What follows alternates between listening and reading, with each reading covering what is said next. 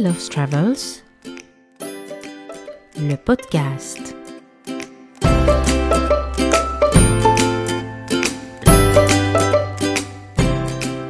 Bonjour, c'est Melissa de Mel Love Travels, le podcast, et je vous emmène sur les sentiers des découvertes ici et ailleurs. Enfin, surtout ici pendant cette période de Covid. Dans ce quatrième épisode, nous continuons notre découverte du Borinage, cette région à l'ouest de la province de Hainaut, en Belgique. Si vous vous rappelez, lors de l'épisode précédent consacré à Van Gogh au Borinage, et que je vous recommande grandement si vous ne l'avez pas déjà écouté, je vous avais demandé de fermer les yeux en pensant à un endroit familier et que vous croyez connaître. En général, on se rend compte que finalement, ce qui est sous notre nez échappe à notre regard. Et c'est le cas lorsque j'arrive dans l'allée du château de Boussu.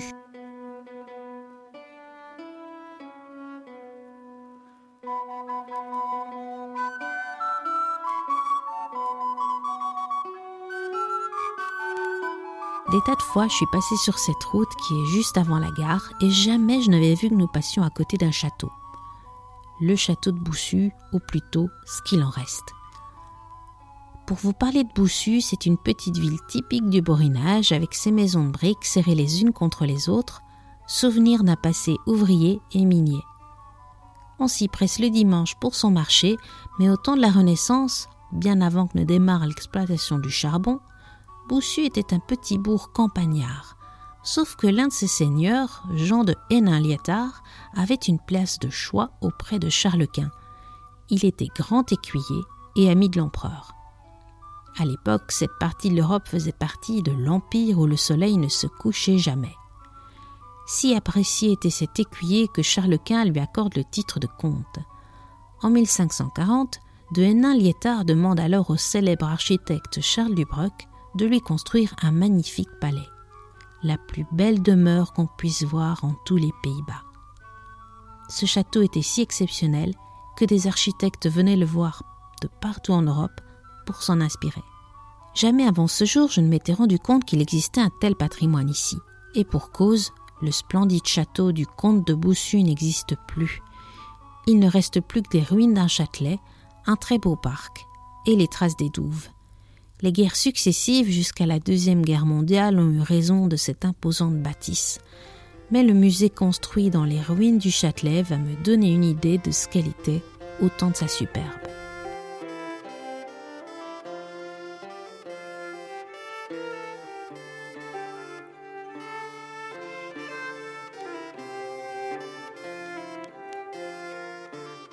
Voilà, donc euh, la SBL a été créée pour euh, sauver le site euh, qui devait être rasé pour faire des, maisons. Et donc la SBL a été chargée d'entretenir de, le site et de, faire des fouilles archéologiques.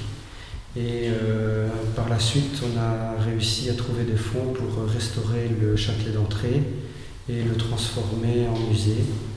Et le musée présente donc les objets qui ont été trouvés pendant les fouilles archéologiques et l'histoire du site. À l'intérieur du musée, on trouve des représentations 3D du château, mais aussi une foule d'objets qui ont été trouvés lors des recherches, car le site est dédié aux fouilles archéologiques. Verres, céramiques, objets en métaux, statues, des tas de petits témoins de la courte mais fastueuse histoire du lieu. Charles Quint y est venu deux fois pour rendre visite à son ami et y a même passé la nuit. Le roi Louis XIV, alors en guerre avec l'Espagne, y a même fêté son anniversaire. Dans les caves, le musée lapidaire qui expose pierres et statues atteste du faste du château. D'ailleurs, une des rares statues encore intactes est une représentation de Charles Quint en taille réelle.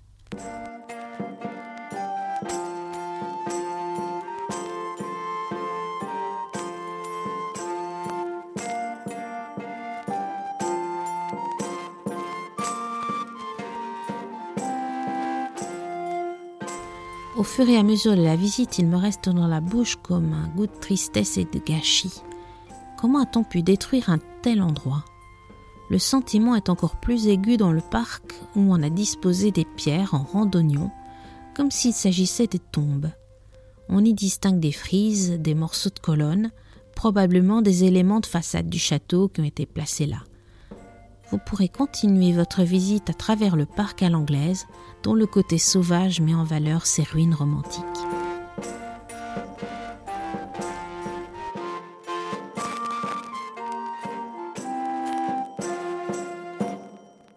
Après cette bonne dose de culture, c'est le moment de se détendre avec une bonne bière. Juste en dehors du centre de Boussu se trouve une charmante ferme toute rose. Une de ces fermes typiques de la région avec son mur d'enceinte, sa cour intérieure et ses bacs remplis de fleurs. C'est dans cette ferme que Sébastien de Sevaux est venu s'installer pour créer sa brasserie, la brasserie de Sevaux. Et avec sa femme Véronique, nous allons démarrer la visite de la brasserie avant que Sébastien ne nous rejoigne et nous raconte son parcours. Donc ici, la ferme qu'on a rachetée, la ferme qui était la ferme de mes grands-parents, qu'on a rachetée à mon oncle. Et donc c'était une ferme où il y avait euh, des vaches, du lait, du beurre, du fromage. Et on a transformé tout ça maintenant. Donc euh, ce qui sort maintenant, c'est de la bière ici. On a euh, transformé toutes les parties d'anciens bâtiments pour faire la salle de brassage, la salle de mouture. On a fait un nouveau bâtiment plus pratique pour tout ce qui est soutirage, embouteillage. Alors c'était mon grand-père qui était venu ici en 38-39 je crois. Et il s'est installé sur la ferme. Il a développé, bah, c'était une ferme comme on avait dans les villages dans le temps, hein, on faisait un petit peu tout. Et puis, euh, puis voilà. Quand euh, la génération suivante a repris, la dernière génération, il n'y avait plus de possibilités avec euh, suffisamment de terres agricoles autour de la ferme. Donc la reconversion en brasserie avait tout son sens. Redonner une vocation au bâtiment. Ben, moi, bon, voilà, je suis ingénieur agronome de formation, donc j'ai, ben, dans la bière, voilà, c'est devenu une passion parce que ben, d'abord d'un côté du comptoir, ensuite de l'autre côté, et puis ça m'a permis de découvrir euh, pas mal de, euh, de, de, bières différentes. Et puis, bon, après, j'ai voulu en faire mon métier parce que voilà, c'était plus vraiment une passion de, de, la bière, du produit hein, en lui-même. Alors après, ben, dans mon parcours, j'ai eu pas mal de chance de, pouvoir travailler au centre de recherche à la KUL en, brasserie, donc euh, pendant deux années, un peu plus que deux années d'ailleurs. Et ensuite, j'ai été maître brasseur à la ES Domus à Louvain. Et puis euh, de là, bon, j'ai migré dans d'autres brasseries et je suis revenu euh, pour travailler pour une malterie euh, au nord de Louvain, une très grosse malterie. Là, j'étais responsable des installations, pilote entre brasserie et malterie. Donc, j'ai eu la chance dans mon parcours professionnel de à la fois faire la malterie, la brasserie, d'avoir une expertise en matières premières. Et donc, ben, dans tous ces éléments-là, un jour, j'ai toujours dit que je créerais ma brasserie, et donc je me suis dit, bah, je vais créer ma brasserie, tiens, en me basant, euh, qu'est-ce qu'on peut encore faire dans les matières premières, parce qu'il y, y, a beaucoup de choix, et on peut encore faire des, bières différentes, j'ai pu le démontrer, et en utilisant notamment du sarrasin, qui, par mon petit passage en Bretagne pendant quand même plus de deux ans, bah, on a découvert le sarrasin, puis je dis, tiens, c'est une bonne idée, c'est original, c'est très peu utilisé dans le monde de la bière. Je suis pas le seul, mais je veux dire c'est très peu utilisé. Et j'ai créé donc toute une gamme sarrazen, euh, la blonde, une brune, une triple, et qui ont chacune des saveurs et des qualités différentes. Et je voulais rester vraiment dans les, dans les qualités bières euh, vraiment traditionnelles. Donc une brune, c'est bien une brune, une blonde, une triple, toutes les caractéristiques d'une triple. Et donc la saison Avena, là j'ai mis en valeur de l'avoine, parce que Avena sativa, Avena qui veut dire avoine en latin, et donc j'ai voulu remettre à l'honneur l'avoine, et la saison Avena, c'est une saison typique de notre région du Hainaut occidental, euh, donc caractère très houblonné, pas trop alcoolisé, très rafraîchissant, qui a d'ailleurs gagné euh, trois fois les médailles d'or, on a gagné une fois pour la saison Avena bio, et deux fois pour la saison Avena traditionnelle, ici en 2018-2019. Donc voilà, c'est pour moi vraiment une toute grande reconnaissance parce que le Bruxelles Beer Challenge, c'est quand même euh, un concours international euh, belge, mais c'est quand même déjà d'un très très bon niveau. Euh, au niveau international, ils sont très reconnus, c'est plus de 92 dégustateurs internationaux. ça a lieu chaque année, enfin ils ont plus de, je sais plus le chiffre exact, mais je crois 1800 bières ou quelque chose comme ça en, dégustation. Donc c'est très très très reconnu, en tout cas très standardisé. Voilà. Alors,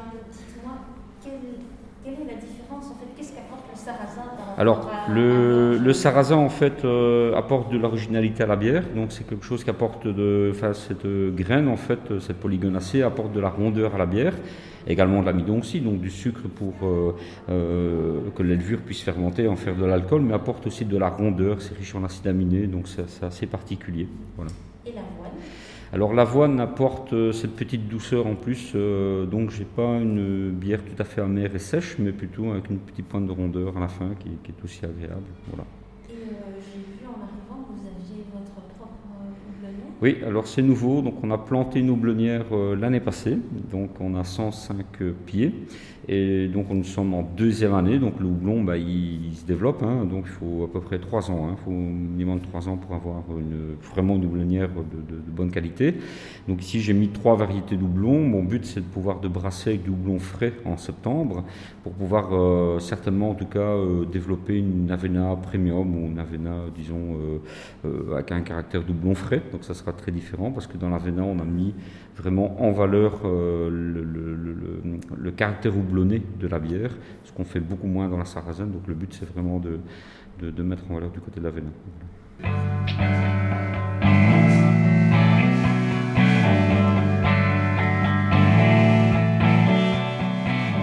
Dans la cour de la ferme, nous allons d'ailleurs passer à la dégustation. Au programme, la sarrazen, qui est donc la bière au sarrasin, l'avena et la sarrazen de Noël. Nous sommes au premier abord dans la grande tradition des bières belges, comme l'a expliqué Sébastien, mais avec une belle originalité. Le sarrasin apporte une légère touche fruitée à la bière, quant à l'avoine, elle infuse une belle légèreté.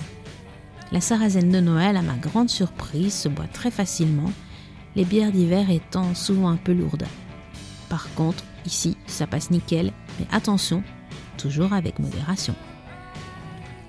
Si vous voulez déguster le fruit du travail de Sébastien et de son équipe dans le superbe cadre de la ferme, la brasserie est ouverte le samedi. Vous pouvez vous renseigner sur le site web et la page Facebook de la brasserie de Sevaux.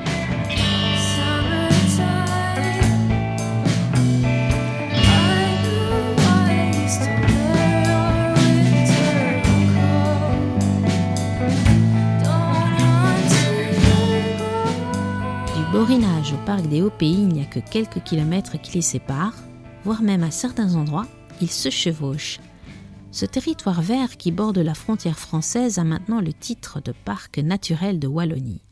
Et quel meilleur moyen de découvrir une région aussi nature qu'en marchant? Le parc naturel des Hauts-Pays, ou PNHP, est un des douze parcs naturels de la région wallonne. Sur ces douze parcs, la province de Hainaut en compte trois. Forêts, rivières, bocages, grandes zones cultivées, villages préservés, une faune et une flore uniques, voilà en quoi consiste en quelques mots le parc. En ce dimanche un peu gris, j'ai intégré un groupe de marcheurs lors d'une boucle verte organisée par le PNHP. Et c'est à Audreny, dans la commune de Quévrin, que nous allons démarrer la balade. Kevin et Roxane seront nos guides.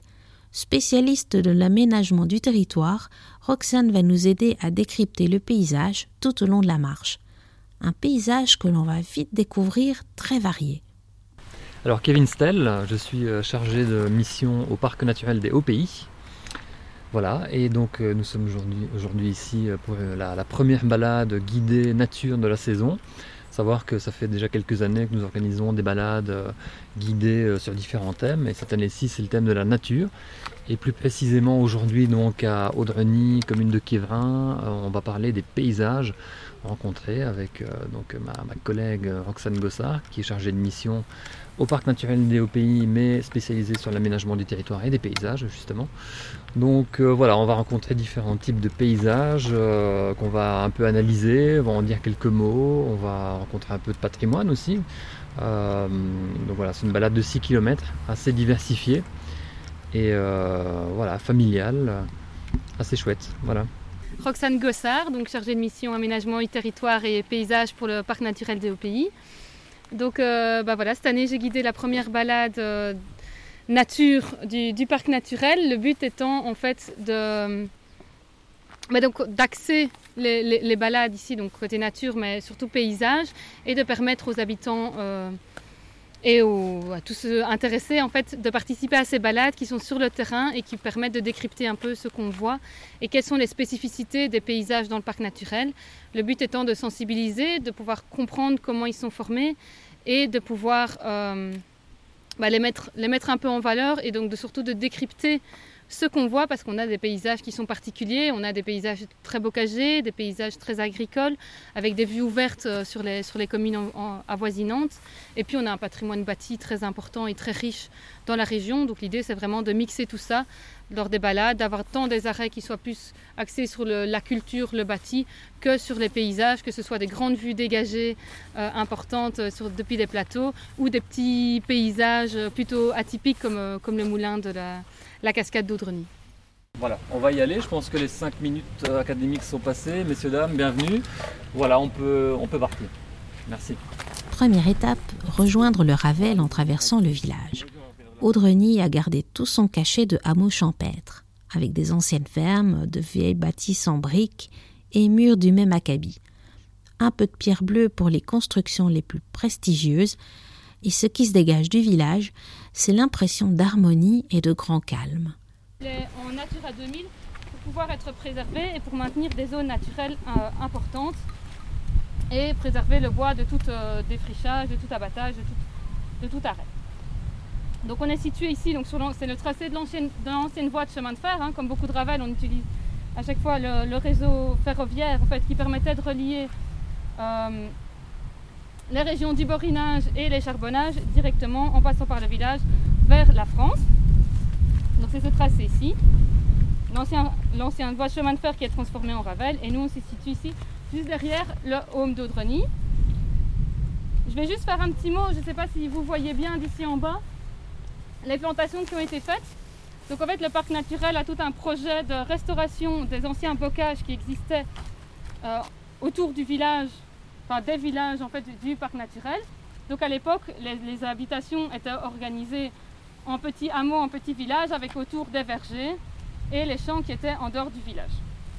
Et donc pour recréer un peu ces, anciens vergers qui ont malheureusement tous disparu, enfin presque tous disparu, on a le parc naturel finance en fait et soutient le projet de restauration du bocage en plantant euh, des plantations, que ce soit des haies ou des arbres. Et donc ici il y a un verger qui a été planté, on voit les arbres qui sont encore jeunes qui ont été plantés en partenariat avec le parc naturel et le home d'Audreny. Et chaque année, il y a un atelier de pressage de fruits issus du verger. Donc, on a un projet de, où on subsidie et on aide donc, les agriculteurs à planter des arbres et des vergers. Et pour pouvoir après utiliser euh, la production, il y a une presse mobile qui est mise à disposition par le parc naturel pour que les agriculteurs et les particuliers puissent presser les pommes et donc valoriser comme ça les fruits du bocage. Et donc chaque année, on mène des actions avec le, avec le home de pressage entre autres, pressage intergénérationnel, où avec une classe d'élèves, on vient récolter les, pommes et les presser avec les, personnes du, du home. Voilà. Je vous invite à continuer. On va profiter un peu de rentrer dans le bois et on va s'arrêter un peu, un peu plus loin sur le chemin. Aussi vite que nous sommes entrés dans le bois, nous en voilà ressortis pour nous retrouver à nouveau au cœur du village. 20 mètres à droite de l'église Saint-André, on trouve un sentier qui mène vers une des curiosités du village, la cascade du moulin de Drony.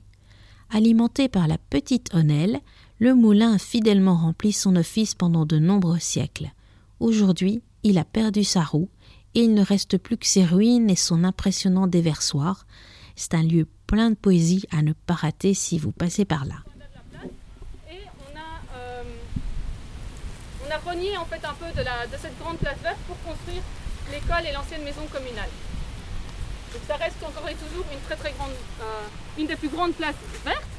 On voit, je ne sais pas si vous avez remarqué, mais donc on a énormément de grands et vieux arbres qui sont bien entendu classés dans la liste des arbres remarquables de Wallonie dont, j'ai expliqué le, courant là tantôt. Du coup, pour les préserver. Et cette place, du coup, en fait, est encore aujourd'hui fort utilisée euh, pour les brocantes, pour les animations. Et il faut savoir qu'à l'époque, cette place, en fait, servait à parquer euh, les troupeaux pendant la nuit. Donc en fait, pendant la nuit, les, les éleveurs ramenaient en fait toutes leurs bêtes ici, qui étaient parquées tous ensemble, pour pouvoir avoir une surveillance, une gestion communautaire pendant la nuit des, animaux. La journée, les animaux repartaient dans les pâtures. Et cette place, en fait, a fait l'objet d'un peu de tension entre, euh, du coup, les éleveurs et euh, le, les dirigeants de l'époque qui voulaient utiliser la place, qui avaient installé un pilori d'ailleurs, et qui pour montrer en fait la, place était symbole de leur pouvoir Et le fait que les éleveurs viennent mettre leurs bêtes, ça a créé quelques tensions jusqu'au point que les éleveurs détruit le pilori que, euh, que les autorités avaient placé. Tout ça pour pouvoir garder leur place comme étant une place communautaire, une place pour les villageois et pas simplement comme lieu de, comme lieu de richesse. Voilà. On va continuer la balade par là, on va partir euh, dans les champs et donc je vais vous demander de faire bien attention un peu au paysage que vous voyez euh, le long de la balade parce qu'on va s'arrêter, essayer de décrypter ensemble vraiment la structure du village, comment il s'est organisé et qu'est-ce que ça, que ça a impacté encore jusqu'à, jusqu'à l'heure d'aujourd'hui. Donc on va partir par là. Nous nous dirigeons brièvement de nouveau vers la place pour prendre littéralement la clé des champs à travers de petites allées et arriver à la sortie du village. Ici, le panorama est complètement différent. Plus de bois, mais des champs. Le paysage est complètement ouvert, doucement vallonné. Roxane va nous mettre à contribution avec une autre marcheuse. Je me porte volontaire pour dessiner le paysage sur une plaque de verre. Une bonne vieille technique de dessin finalement, et qui vise à mieux prêter attention à ce que nous voyons. D'ailleurs, c'est assez comique de voir que toutes les deux nous avons une perception des choses différentes. Alors que mon premier réflexe est de dessiner la ligne d'horizon et les reliefs, ma co-dessinatrice voit les détails en premier, comme les piquets de clôture qui rythment le bord des champs. Une fois l'opération terminée, Roxane va se servir de ce que nous avons retenu sur le dessin pour nous conter le paysage. C'est pour venir? Le moulin. Moulin qu'on avait vu là tantôt. Non. non, on est passé ici sur le Ravel entre la place et ici.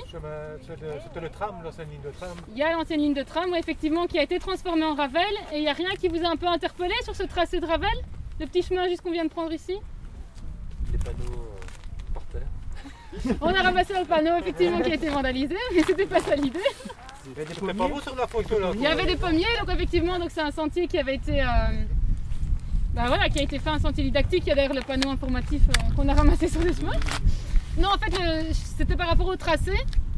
Donc en fait, à l'origine, le tracé est droit, mais comme à plusieurs endroits, ce qui a été fait, c'est que quand ça a été euh, converti en raval, donc aménagé euh, et bétonné, plutôt que d'avoir des tracés toutes droites, il y a plusieurs endroits, notamment dans le petit tronçon ici, où ils ont dessiné en fait un tracé un peu sinueux, ce qui permet aussi de couper pour ne pas avoir, comme on a eu au tout début le au home de Dreny, une grande ligne droite, entre guillemets un peu dommage, enfin, où c'est juste euh, voilà, un grand tracé. Le fait de mettre comme ça le côté sinueux, ben, ça apporte aussi un peu autre chose. Le paysage change un peu plus, ça apporte autre chose. Et donc c'est ce qui a été fait ici dans, le, dans cette entrée ici du village. On se trouve ici sur une route que vous voyez qui a été macadamisée. À votre avis, c'est une grande route, plus ou moins rectiligne. D'où est-ce que ça peut venir? C'était une ancienne chaussée. C'est Bruno. Chaussée- voilà, on est sur la chaussée Bruno, effectivement, qui est en fait une ancienne voie romaine. Donc à l'époque, le village a été organisé, donc on a à plusieurs endroits des anciennes voies romaines. Et donc si on regarde un peu pour comprendre la structure et l'organisation du village, je vais prendre du bleu, à mon avis ça se verra. Donc en fait, si on reprend le- par rapport au tracé qu'on a fait là tantôt, donc le centre du village, la chaussée Bruno qui est en fait une ancienne voie romaine qui permettait de relier du coup. Donc on a ici une carte de plus ou moins la Belgique et les, les rou- les routes et les voies romaines à l'époque. Donc on a en fait Bava ici où il reste encore les ruines d'un ancien forum de l'époque romaine. On avait la route vers Tournai, vers Liborchy, et en fait on a tout un réseau de voies romaines qui étaient grandes et rectilignes. Et donc si on zoome ici sur la région, on voit qu'on avait en fait l'ancienne voie romaine, et donc on est sur ici la chaussée Brunehaut, qui permettrait en fait de relier le nord Voiture. de la Wallonie.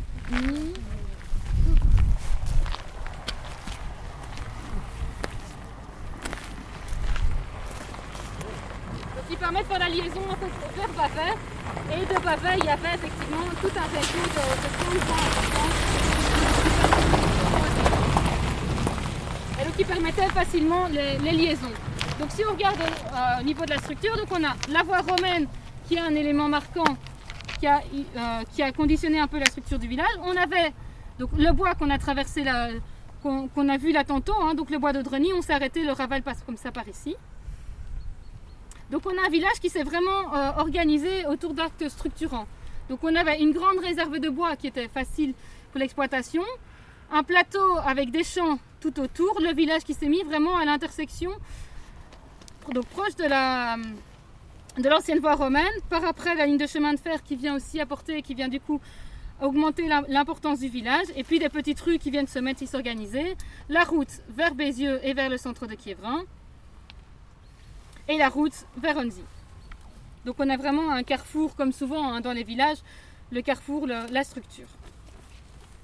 Ok Et alors je vais vous demander de vous retourner et de voir un peu, de me décrire qu'en fait, euh, bah, finalement, la silhouette du village d'Audreny, qu'est-ce qu'on peut en dire? Quels sont les éléments marquants qui ressortent? Un peu plus loin, sur la chaussée Bruneau, une série de petits pylônes et de grands mâts trouent le ciel gris. Au sommet des mâts, les drapeaux belges, français et britanniques claquent dans un vent qui annonce la drage d'orage. C'est ici que passait la ligne de front de la bataille d'Audreny. Le 24 août 1914, 4000 soldats britanniques tenteront de s'opposer à 12 000 soldats allemands. Ordre est donné au régiment de Cheshire de résister pendant que d'autres se replient. Des mille soldats du régiment, seuls 200 survivront à l'attaque. L'interprète français du régiment y mourra aussi. Et le destin aura voulu que nous soyons la veille de l'anniversaire de cette bataille. Le ciel se met soudainement à pleurer toutes les larmes de son corps, comme pour anticiper tous les chagrins qui s'y sont produits et dont on se souviendra demain. Car le souvenir, c'est tout ce qui reste, à défaut des survivants pour raconter cet épisode de la guerre. Nous regagnons donc le village trempé, mais contents de la sacrée balade qu'on vient de faire.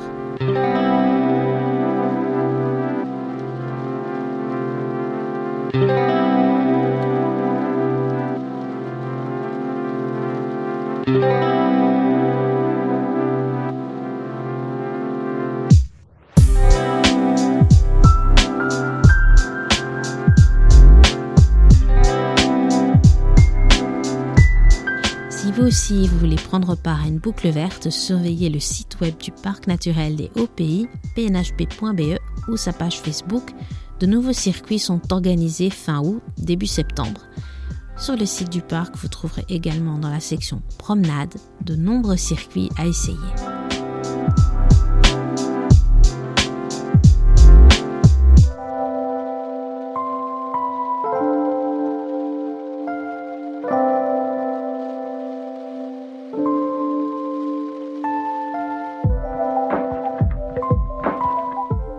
Terminer notre week-end, changement complet d'ambiance à la brasserie du Borinage et c'est à Boussu que nous retournons.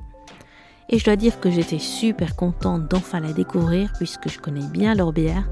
Cette jeune microbrasserie, puisqu'elle est née en 2019, a réussi à se faire une place en deux temps trois mouvements grâce à des bières brassées avec rigueur, mais avec un esprit qui joue à fond sur le caractère borin de leur production en rendant hommage à leur région à travers leurs bières ce qu'Antoine, un des fondateurs de la brasserie, définit comme un mélange de sérieux et de one. Un peu l'équivalent de la coupe mulet, business in the front, party in the back, qu'il porte avec fierté. Mais ça, Antoine va l'expliquer lui-même.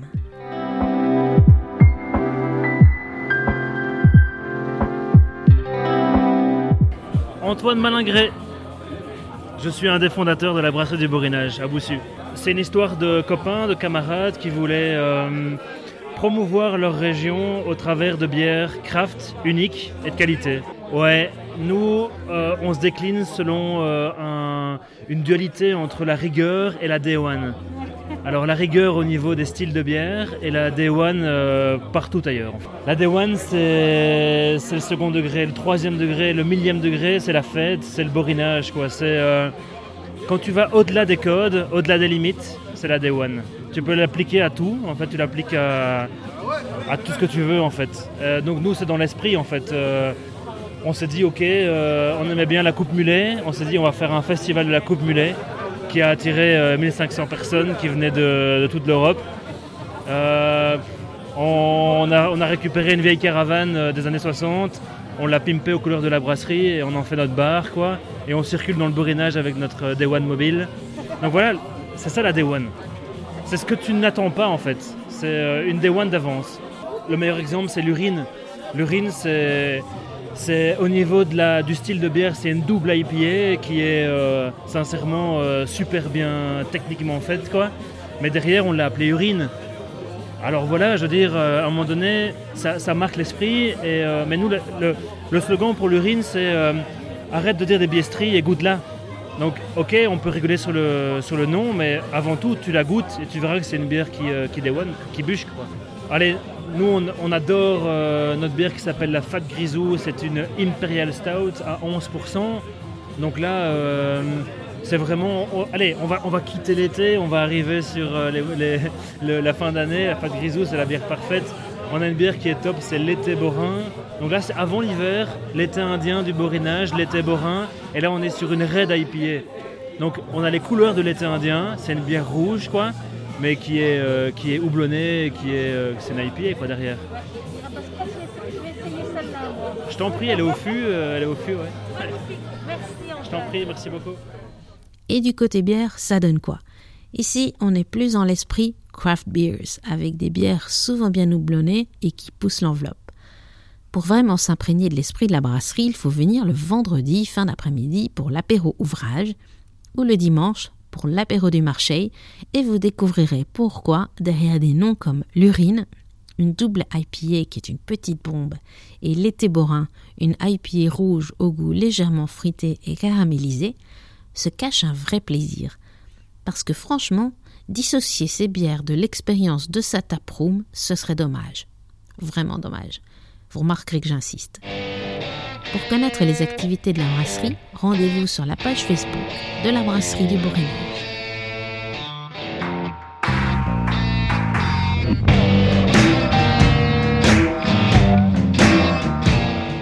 Avant de quitter le Borinage, je vais vous donner une dernière bonne adresse pour les gourmands. Tous les gastronomes de Belgique connaissent D'Eugénie à Émilie, un restaurant deux étoiles au guide Michelin, tenu par Éric Fernet et situé dans le village de Beaudour. Juste en face se trouve le Fétou, tenu par la fille du chef Fernet, Émilie. Ici, on est dans une formule brasserie, mais de luxe. Il suffit de jeter un œil à la déco. Ligne pure, ton marron, luminaire choisi pour marquer les esprits, on est bien.